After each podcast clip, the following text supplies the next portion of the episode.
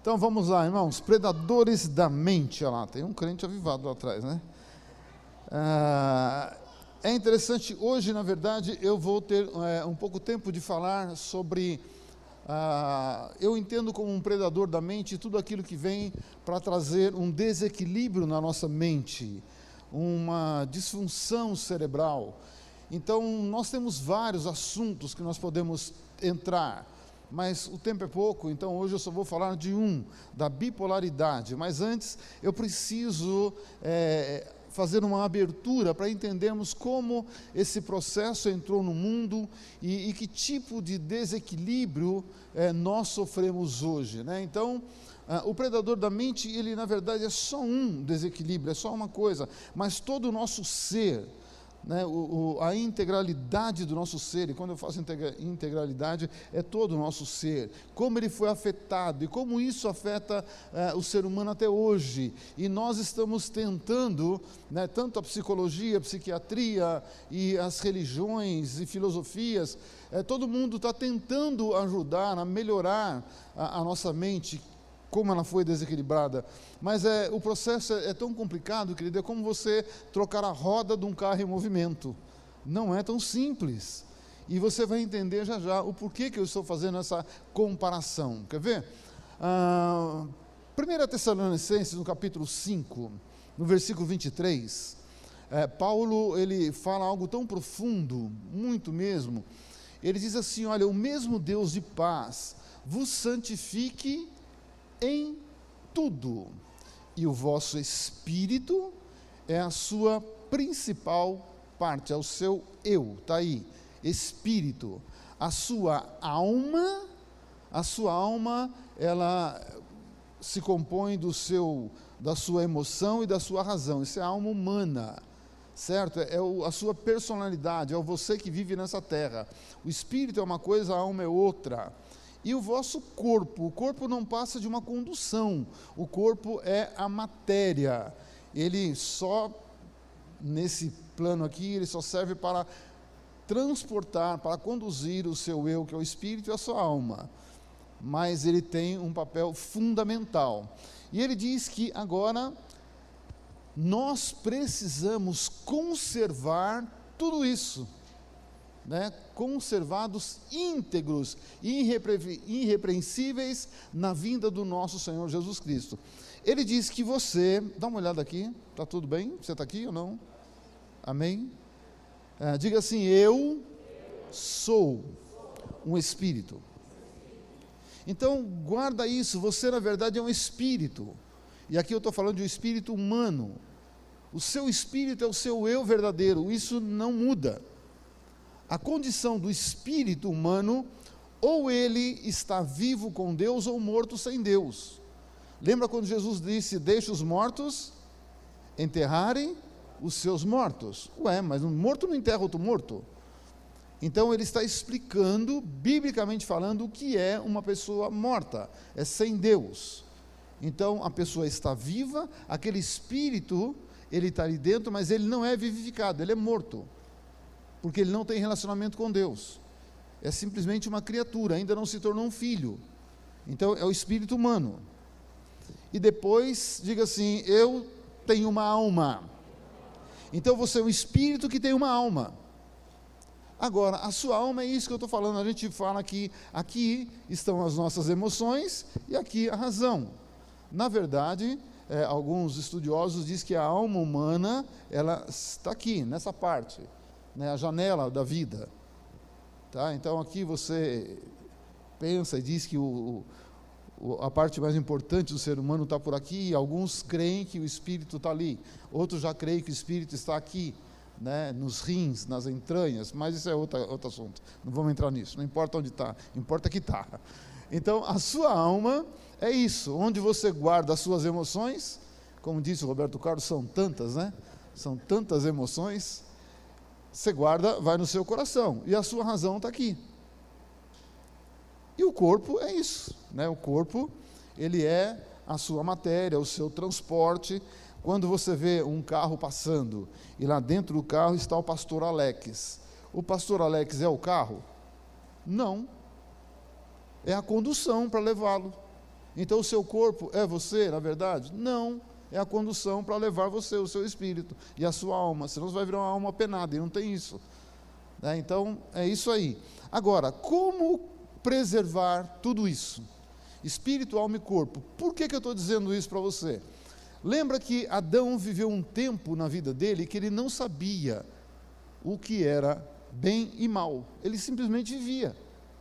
Nós chamamos esse período da época da inocência. Ele não sabia. Ele vivia, mas não sabia o que era bem nem mal. Simplesmente vivia. Vivia o bem sem saber o que era o bem. Porque quem não conhece o mal não sabe o que é o bem. Você só sabe que tem noite porque tem dia. Então ele não sabia.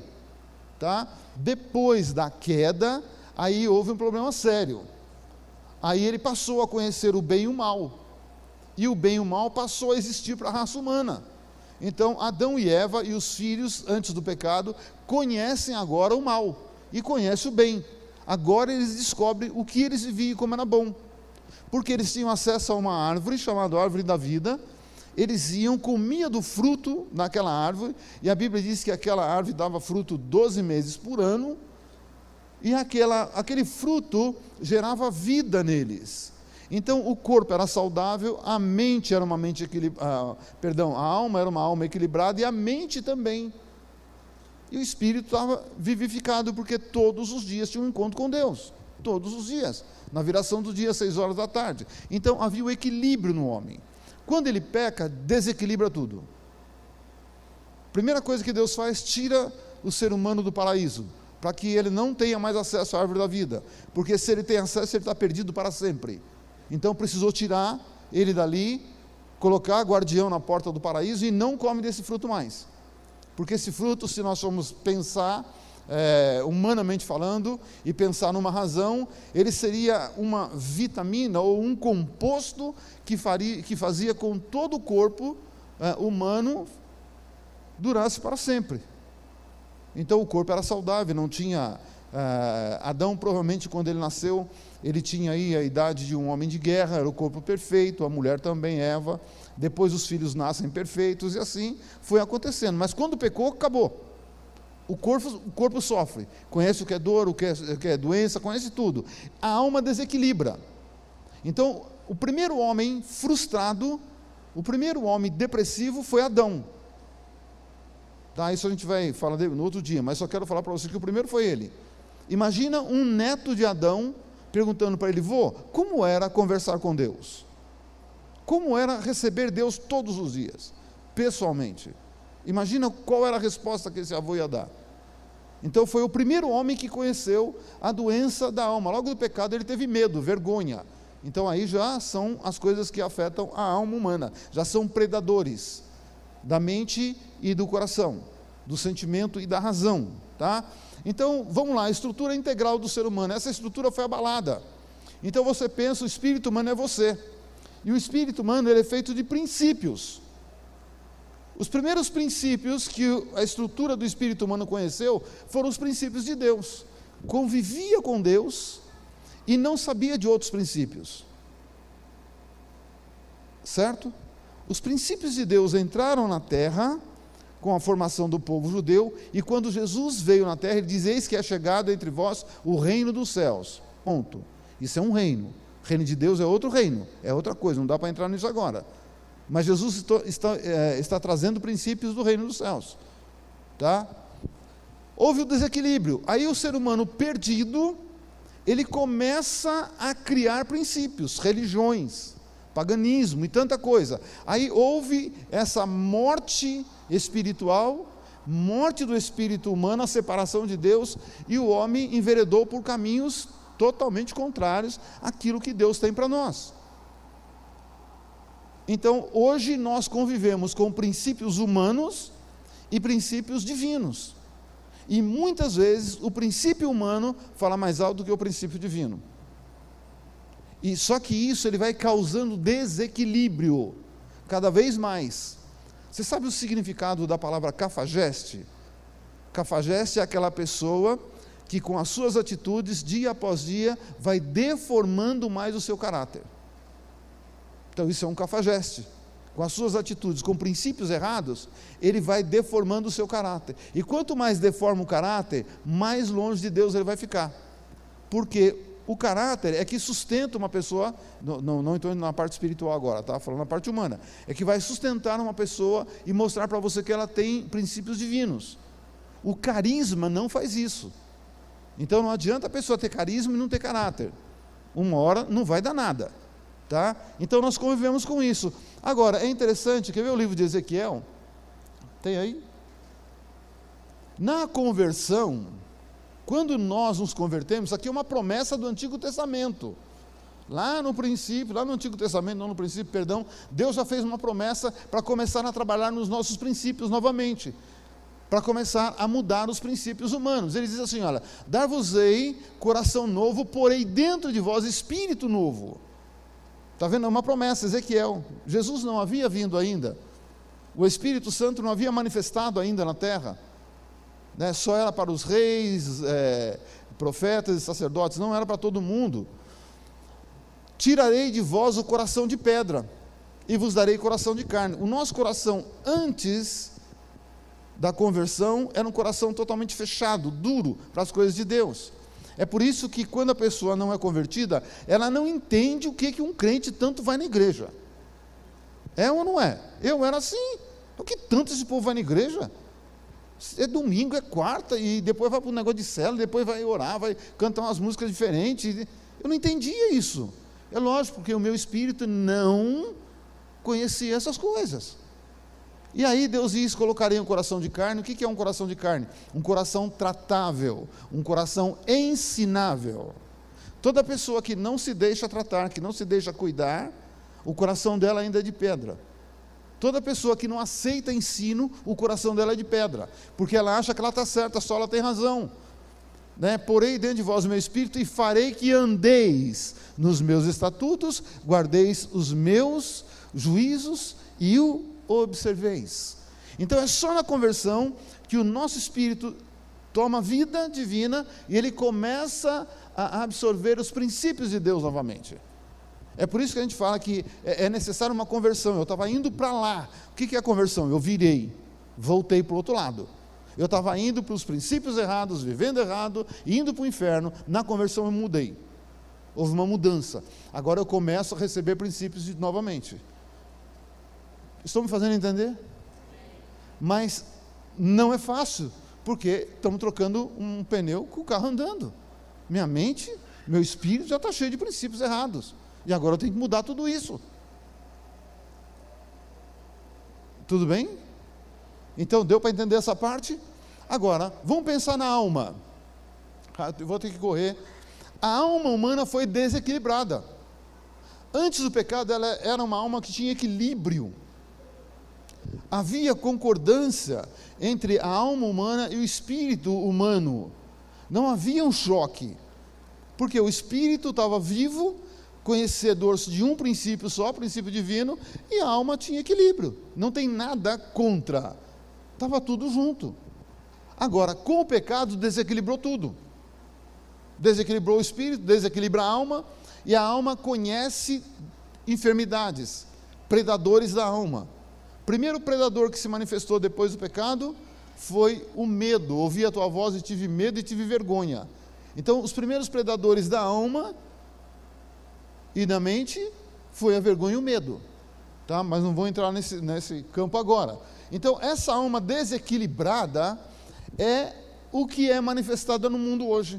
É por isso que você vê tantas confusões, tantas coisas, por conta do desequilíbrio da alma. Coloca para mim o texto, por favor.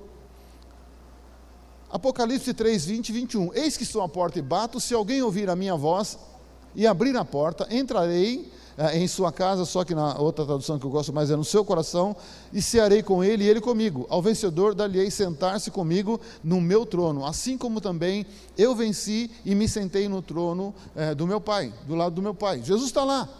Esse texto aqui está em Apocalipse 3, é um texto que ele foi escrito para a igreja, não é para incrédulo, é para a igreja, sabe, isso aí é para uma igreja. Nós usamos o evangelismo, está certo também, mas aqui a, a, Deus está falando com, comigo e com você, depois da conversão. Quando eu me converti, eu disse sim, aceito Jesus, o Espírito Santo entrou em mim. Onde ele mora? No meu espírito. Ele mora junto com o meu espírito. E ele está batendo na porta da minha alma. Ele bate na porta. E ele diz: se você abrir a porta da sua alma, do seu coração, eu vou entrar, cear com você e você comigo. O que, que é? Eu vou te dar do meu alimento. E você vai se alimentar do meu alimento. E com isso vai trazer o equilíbrio, a cura da alma. Mas o que nós vemos hoje é aquilo que Oséias disse: Meu povo perece por falta de entendimento. As pessoas não sabem disso. E a grande maioria não abre a porta para o Espírito, não tem uma comunhão com o Espírito. Muita gente gosta de dons do Espírito, é maravilhoso isso. Só que antes do dom, é preciso conhecer os frutos. Porque os frutos do Espírito é que traz o equilíbrio da sua alma. E uma alma desequilibrada com dom é um perigo, é um Saul que entrou na vontade permissiva de Deus e deu no que deu morreu na mão de uma feiticeira. Então, para que realmente eu possa ter uma vida equilibrada, mesmo depois de convertido, eu preciso conhecer o que são os frutos do Espírito e começar a lutar para manifestar o fruto do Espírito. O que é um fruto numa árvore, irmão? Você que estudou biologia aí, fruto de uma árvore é o excesso de saúde numa árvore. É uma árvore que está bem, ela está muito bem, então ela produz frutos. E quanto melhor ela está, quanto mais saudável, o fruto é mais bonito e saboroso. Uma árvore com uma doença, com alguma coisa atacando ela, o fruto dela é mirradinho, a aparência é feia e o sabor não é gostoso. Então, um cristão que ele realmente tem uma vida saudável com Deus, ele na frutos. Gálatas, é... antes de falar de Gálatas, né? Ah, eu quero falar do corpo, que daí o Gálatas já vai pegar tudo. Corpo. A nossa matéria está desequilibrada, irmão. O nosso corpo está desequilibrado. É ou não é? Por quê? Por conta do nosso pecado, o pecado principal lá de Adão e Eva, e do nosso pecado hoje. Por que, que nós estamos vivendo um tempo tão ruim na área da saúde? Porque está tudo fora do equilíbrio. A grande maioria, estou falando por mim também, não é só por você não. Nós nos alimentamos mal, não cuidamos da nossa saúde, e a gente sempre tem uma desculpa. A gente sabe que está comendo errado, mas continua comendo errado. A gente sabe que está vivendo um estilo de vida totalmente prejudicial e a gente vive e a gente não muda. Ou eu estou falando algo errado aqui? Quer ver o que Gálatas diz? Agora a gente entra no fruto do Espírito. Mas o fruto do Espírito é amor, alegria, paz, longanimidade, benignidade, bondade, fidelidade. Só aqui já mostra como a nossa alma está desequilibrada, querido irmão. Quem é longânimo aqui, querido? O que é longânimo? De ânimo, paciência, como é que nós somos? Hã? Fast food. Pior que fast food, tem que ser para ontem. Então aqui já começou a mostrar. Sabe, fidelidade, o que mais acontece no mundo hoje é a infidelidade em todas as áreas. Irmão, eu não sou desse tempo, mas eu lembro que as pessoas falavam assim, ó, no fio do bigode, não precisa nem assinar nada. Hoje, irmão, faz contrato, assina contrato, registra, reconhece firma, tal, tal, e o pessoal não cumpre. Cadê a palavra, irmão? Onde está a palavra? Então isso mostra todo o nosso desequilíbrio, mansidão, domínio próprio. O que é domínio próprio, irmão? O que é domínio próprio? Irmão, se a gente senta numa mesa e o trem está gostoso, Irmão. E depois de falar, Senhor, tira a caloria. Tira a falta de vergonha, irmão. Não temos domínio próprio, irmão. É ou não é? Imagina, tem gente que o pavio não é curto, não, irmão, não tem pavio. Então, tudo isso aqui está mostrando o desequilíbrio da nossa alma, que isso vai refletir no nosso corpo. É ou não é? Irmão, quantos chocolates tem por aqui? Não precisa levantar a mão, não. Não levanta a mão, não.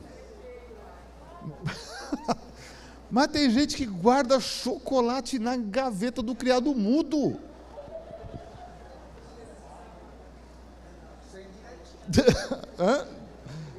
é, tem gente que já está apontando assim, assim. Olha lá, ó, não vou apontar não, mas ali, ó. Eles vigiam, Você vai dormir na rua hoje, hein? Isso mostra o nosso desequilíbrio, como a gente fica. E os que são de Cristo Jesus crucificaram a carne com as suas paixões e concupiscências. Cadê a crucificação da nossa carne? A gente tem uma desculpa, irmão. O espírito é forte, a carne? E a carne? Se ela é fraca, por que ela vence? Olha a nossa incoerência. Não, o espírito é forte, está preparado e a carne é fraca. Mas se a carne fraca está vencendo esse espírito forte, então esse espírito não tem força nenhuma. Nem para arrumar desculpa a gente está servindo mais. Se vivemos no Espírito, andemos também no Espírito. Não nos deixemos possuir de vanglória, provocando uns aos outros, tendo inveja um dos outros.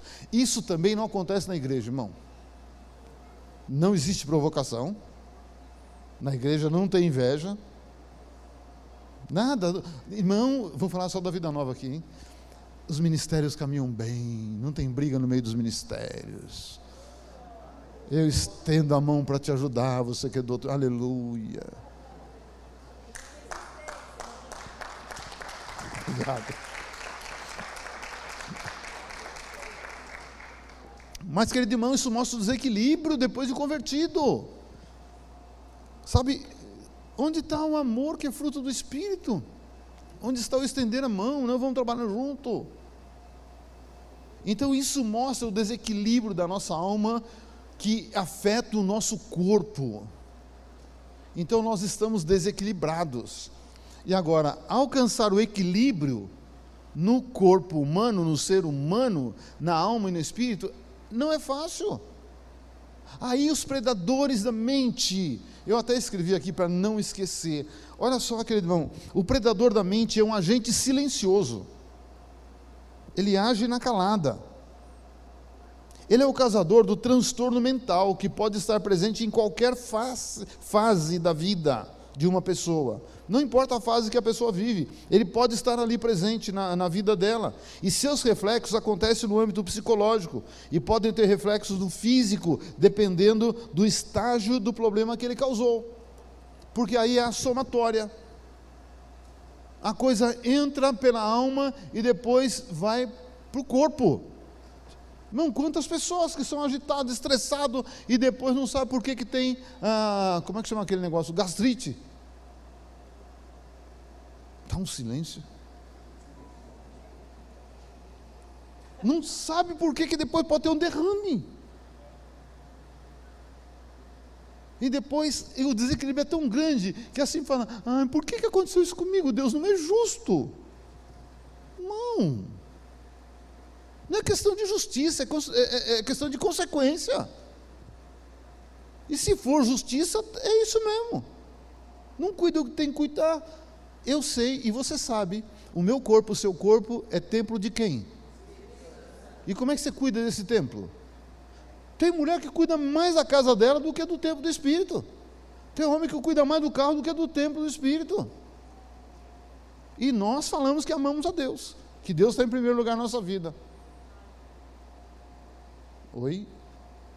Eu não vou fazer um negócio aqui, é falta educação. Mas lá em Minas a gente fazia assim, uma banana que Deus em primeiro lugar na tua vida? É o nosso eu, o nosso ego que está aí, esse desequilíbrio. E esse desequilíbrio ele é tão grande que daqui a pouco a gente culpa a Deus por tudo que está acontecendo. A síndrome de Adão, síndrome de Eva se manifesta, não fui eu. Foi a mulher que o Senhor me deu. A mulher não fui eu, foi a serpente que o Senhor me deu. Foi perguntar para a serpente, foi o Senhor que me criou. E você vai perguntar para mim, para você, não, o culpado é o Senhor, eu não sou não. Por que, que o Senhor me deixa viver assim? Você queria que Deus tivesse te feito um robozinho? Te liga e fala, vai para lá, volta para cá. Vai. Não! Deus nos deu inteligência, capacidade para pensar. E um poder de decisão, limitado, mas é um poder de decisão. A livre escolha existe dentro de um âmbito muito limitado, mas ela existe. E o livre-arbítrio, irmão, não é tão livre assim, não. Oi? Você pediu para nascer? Não. Você quer morrer? Não. Mas você nasceu e vai morrer. Então, o nosso poder de escolha é meio que limitado. É um tabuleiro de xadrez. O jogo é assim, a regra é essa. E não adianta falar, não vou jogar. Você já está jogando. Porque você está vivendo. Coloca para mim a frase que eu coloquei aí, Ricardinho, por favor. Transtorno mental. Tudo isto que eu estou falando até agora, isso é só abertura. Né? Tudo isso aí, meu tempo já está acabando, é só para fazer a abertura. Toda essa esse desequilíbrio, essa bagunça que foi gerada na vida do ser humano depois do pecado, isso produz transtorno mental. Porque a, a, a, nossa mente, a nossa razão, é que tinha que dar a direção, tinha que nos dar o equilíbrio, e, e bagunçou tudo. Tem gente hoje que vive de Lexotan, né, de um monte de quando estou falando mal, não, irmão. Rivotril, que mais? Captopril, hã? Captopril, pil? Como é que é captopril? Tudo que é pril, irmão. É porque o negócio está zoado. Deu ruim. Mas por quê, querido irmão? Exatamente por isto, ó. Sabe, essa bagunça toda que nós estamos vivendo, e é interessante, a gente vive isso e não presta atenção. É uma disfunção. O que é uma disfunção? Tirou fora do eixo. Não trabalha como teria que trabalhar. Não faz o que devia ser feito. Faz errado. Então é uma disfunção mental, irmão. A atividade do nosso cérebro, ela foi afetada por tudo isso e dia a dia continua sendo afetada. Por isso que a Bíblia, irmão, é um livro tão tremendo. Teve uma irmã que mandou, me mandou uma uma live do, do Lamartine com uma neuro você cuida da, da, da não esses neuroloquísticos aí que cuida da mente humana é, isso aí, é uma irmã de Deus. E ela estava falando exatamente isso, só que ela foi para um outro, outro campo, que é a depressão, que eu vou falar quarta-feira que vem. E ela mostra como nós estamos sendo afetados e não percebemos. Pela nossa alimentação, pela vida errada. Ela entrou mais no campo é, médico, né? eu não estou entrando nesse campo. Irmão, então afeta, e com isso afeta o comportamento das pessoas. É por isso que a gente vê tanta confusão sabe, no trabalho, na família, na igreja, em todo lugar, porque o, o cérebro bagunçou, irmão. Né? Desligou um fiozinho aqui, não há mais comunicação como tem que haver. Né? Tá mandando uma mensagem aqui para um, como é que chama, neurônio, né? Manda para o outro, mas o outro já está apagado, irmão. Já dormiu, já, já desligou, já não está nem aí mais. Irmão. Já foi embora. E aí a mensagem vai e fica no vácuo. Estou falando uma linguagem bem chula aqui, mas é isso, irmão. É isso que está acontecendo. Afetou tudo, aí o comportamento muda, raciocínio muda, irmão. Tem gente que raciocina hoje, mas um raciocínio tão lógico, um mais um dá cinco, dá seis, dá dez, mas não dá a conta certa. Afeta o aprendizado da pessoa. Está tudo bagunçado, muda totalmente a vida da pessoa. Aquilo que era para ser uma vida abundante que Jesus prometeu, ficou no vazio. Não dá mais por esse desequilíbrio. Então, quando nós falamos da mente humana, olha para cá, que nós falamos da mente humana é um campo vasto para ser explorado. Infelizmente, nós teremos só três semanas. Mas é uma área que mais para frente eu quero voltar nisso. Sabe, porque você vai perceber que tudo começa na Bíblia. Tudo a Bíblia mostra onde começou o problema. Tá? Vamos lá então, vamos, vamos entrar agora buscando uma mente saudável. Quer ver Romanos, o que, que ele diz? Romanos 12, 1. Rogo-vos, pois, aqui o escritor de Romanos foi tão feliz, ele começa a mostrar a diferença que a palavra faz entre o espírito e a alma. E você vai, vai ver como nós erramos e nem percebemos que erramos. Você quer ver? Rogo-vos, pois, irmãos, pelas misericórdias de Deus, que apresenteis vosso, o, o, vosso corpo por sacrifício vivo, o vosso corpo, como sacrifício vivo. O que, que ele está dizendo? Exerça domínio sobre o seu corpo. Você tem que aprender a ensinar o seu corpo e dominar o seu corpo. O seu corpo não pode dominar você.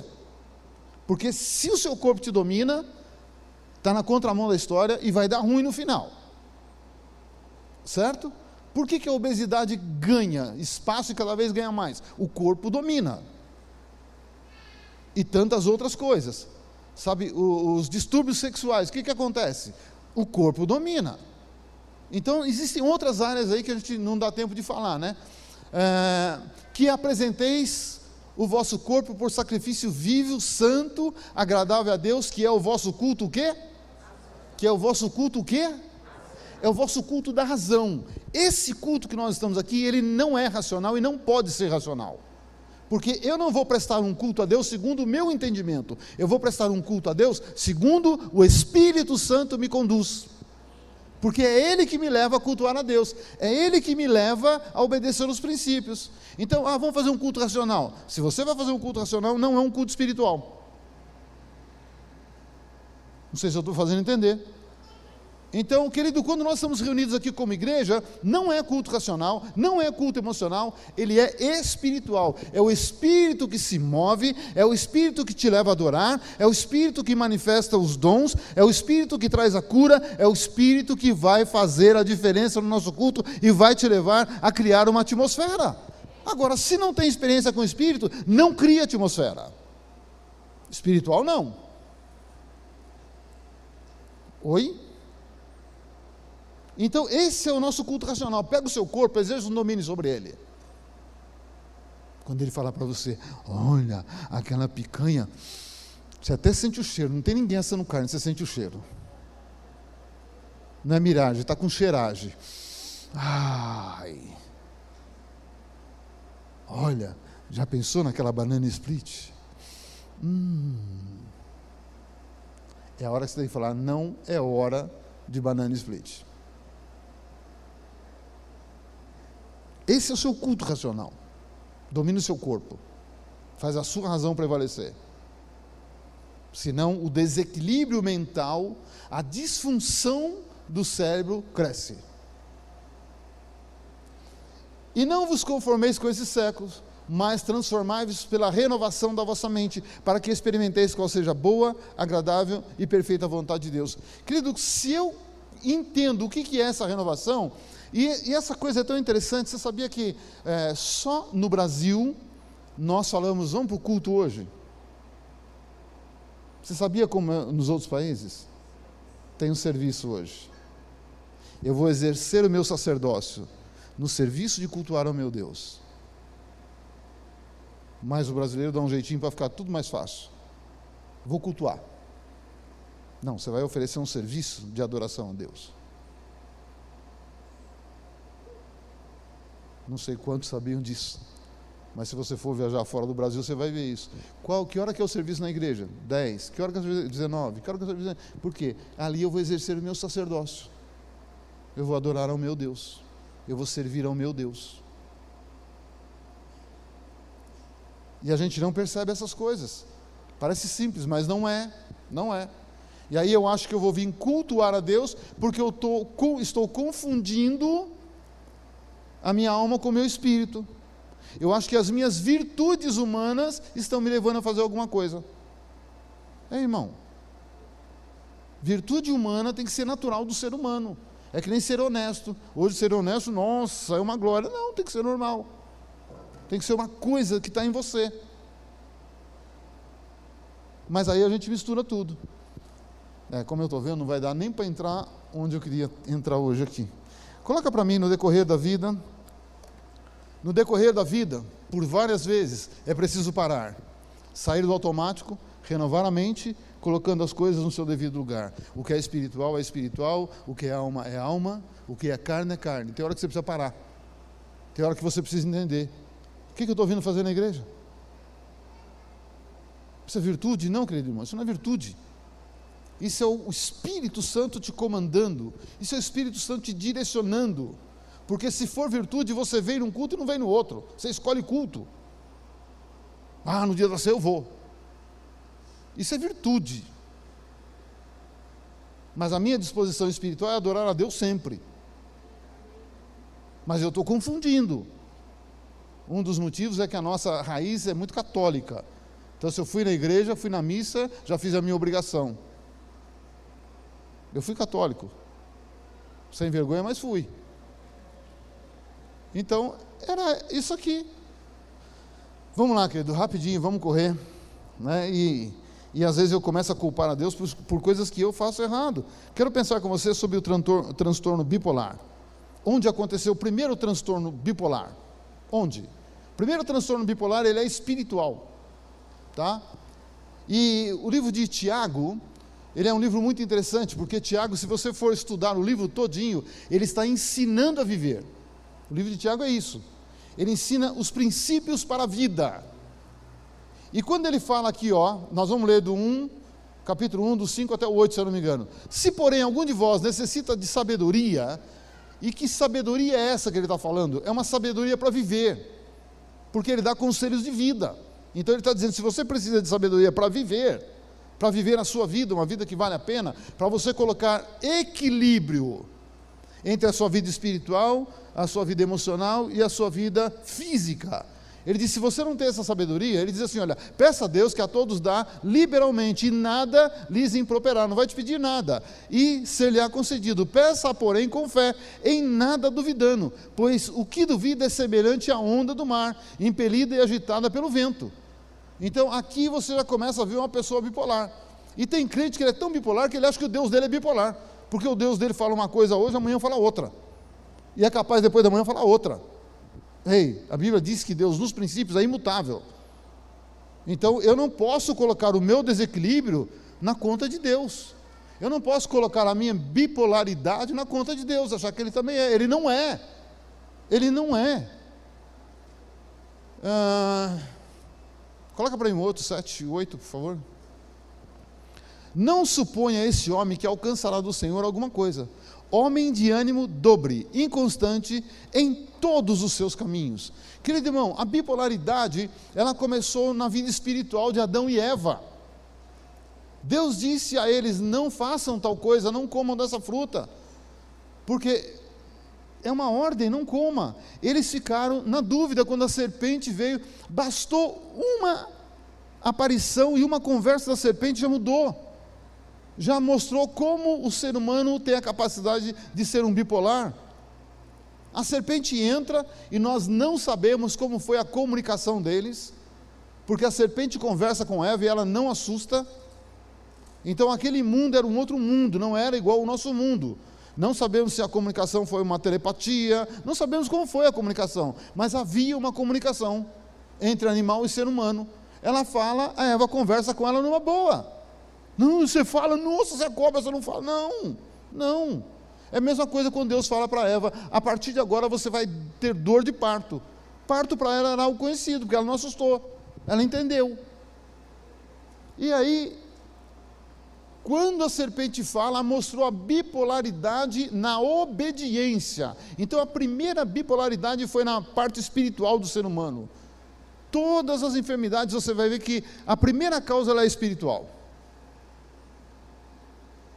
e depois ela vai se tornando é, mais humana, vai pegando mais as pessoas, tá? E aqui o Tiago está dando um conselho: ei, você não pode viver assim. Uma hora crê, outra hora não crê. Uma hora é, outra hora não é. Uma hora fica, outra hora vai. Você não pode. Você tem que buscar uma constância na sua vida. Isso é a sua parte.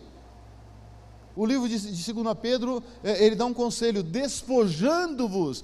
Tem coisa que Deus não vai tirar de você, você que vai tirar, é você que tem que pôr para fora. E a constância é algo que eu tenho que abraçar, a inconstância eu tenho que pôr para fora. Quanto mais eu vivo na inconstância, mais eu alimento a inconstância.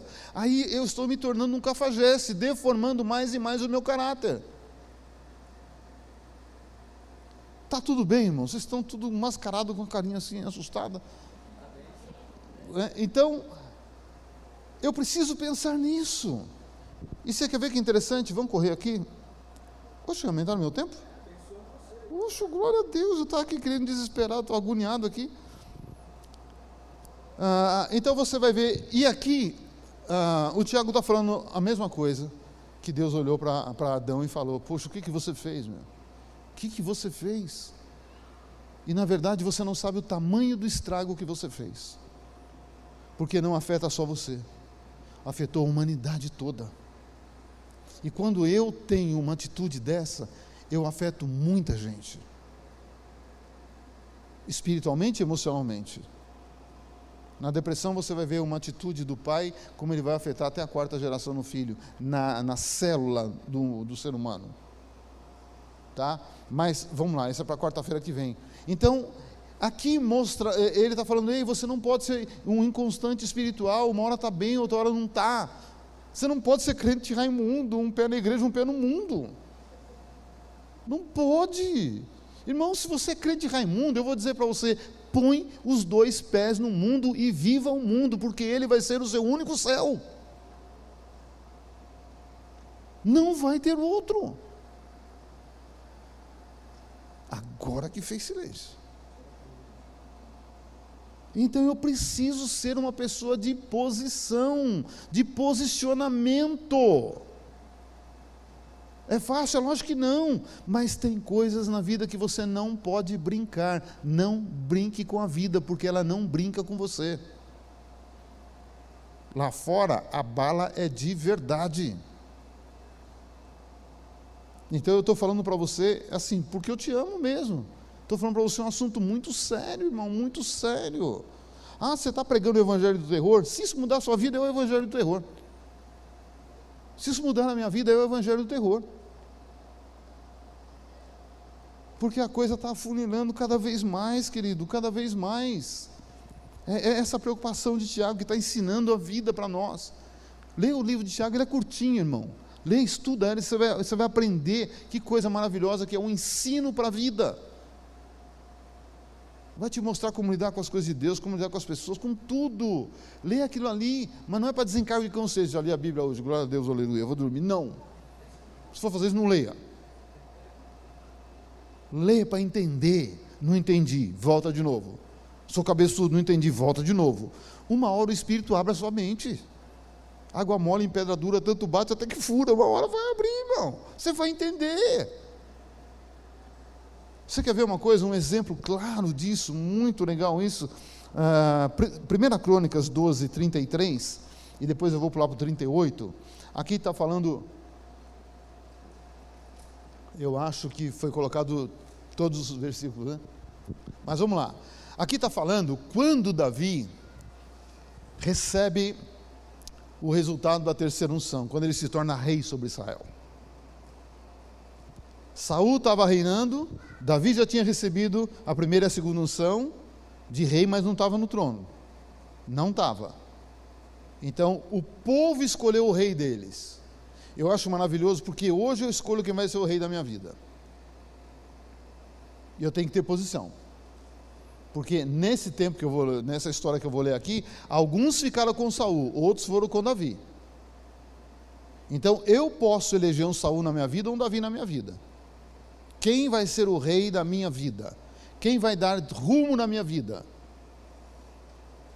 Essa alma desequilibrada? Esse corpo fora de controle, esse espírito que uma hora obedece, outra hora não quer obedecer, quem vai dar rumo na minha vida? Você quer ver? De Zebulon, dos capazes para sair à guerra, porque a vida cristã é uma guerra. O reino de Deus é tomar a força, aquele que se esforça se apodera dele. Já começa por aí, tá? Porque é, é muita guerra. Ah, providos com todas as armas de guerra. Então eu tenho que me preparar para a guerra. 50 mil destros significa pessoas que têm comando. Esse daqui, da tribo de Zebulon, foram 50 mil pessoas que nós vamos dizer assim, são oficiais. Não eram soldado raso, tá? Para ordenar, tá vendo? 10 para ordenar. Aí você já está falando de oficial. Uma batalha com ânimo resoluto, um ânimo sabe, coração disposto, com um pensamento só. Nós estamos do lado do rei Davi, aconteça o que acontecer. Isso é a nossa decisão de Naphtali mil capitães, só está falando de, de, gente de alta patente, e com eles 37 mil com escudo e lança, já está falando de uma é, de uma área do exército, vai, infantaria, cavalaria. Então, os capitões ali levaram 40 mil, né? Não, dos danitas providos para a peleja, 28.600. De acertos capazes para sair à guerra, prontos para a batalha, 40 mil. Deixa eu correr aqui, vai. Do lado da além do Jordão, dos Rubenitas e Gaditas, e na meia tribo de Manassés, providos de toda sorte de instrumentos de guerra, 120 mil. E agora o 38, que é o último. Todos esses homens de guerra, postos em ordem de batalha, vieram a Hebron resolvidos. Resolvidos. Eu tenho que ser uma pessoa resolvida na minha vida. Eu tenho que ter um posicionamento na minha vida. Eu não posso ser nuvem sem chuva ou levado para qualquer vento de doutrina. Existe uma diferença, eu brinco, o crente balão e o crente avião. O crente balão, para onde sopra o vento, ele vai. O crente avião, ele tem turbina, ele que segue a direção. E o que tem hoje é crente balão. Muito crente balão. Né? Todos eles resolvidos a fazer Davi rei sobre todo o Israel. Também todo o resto de Israel era unânime no propósito de fazer Davi o seu rei. Querido, eu fiz a conta, né? E o número foi de homens de guerra. Foram 342.800 soldados preparados para a guerra. Disposição, decisão, ele será o nosso rei. Não é Saul, é Davi. Ele será o nosso rei. Esses soldados, os seus familiares e os seus amigos viveram um tempo de conquista como nunca ninguém viveu. Porque Davi foi o rei que mais conquistou. Até as mulheres de Israel tinham musiquinha, né? Saul matou não sei quanto, mas Davi matou um montão. Saul matou um punhadinho, Davi matou um montão. E Davi conquistou tudo aquilo que Josué não conquistou. Davi em menos tempo. Josué, se eu não me engano, se a conta estiver certa, Josué conquistou 25% do que Deus deixou. Davi em menos tempo conquistou 75% a mais, é o restante, né? 75% do que Josué não conquistou. Então, querido irmão, o que eu quero dizer para você, a bipolaridade nasceu no, no, no, no jardim do Éden, quando Adão e Eva caíram, balançaram, e ela continua na terra até hoje, infelizmente, agindo na terra. A pessoa com um coração que mora tal, outra hora não está, é indecisa, não sabe o que fazer, e depois disso veio a bipolaridade hoje está no mundo, sabe, levando pessoas a um desequilíbrio muito grande. Isso afeta a alma da pessoa, afeta a mente, a razão, comportamento, é, ensino, afeta tudo, tudo, tudo na vida. É um predador da mente que causa um estrago muito grande. E às vezes isso afeta o corpo da pessoa.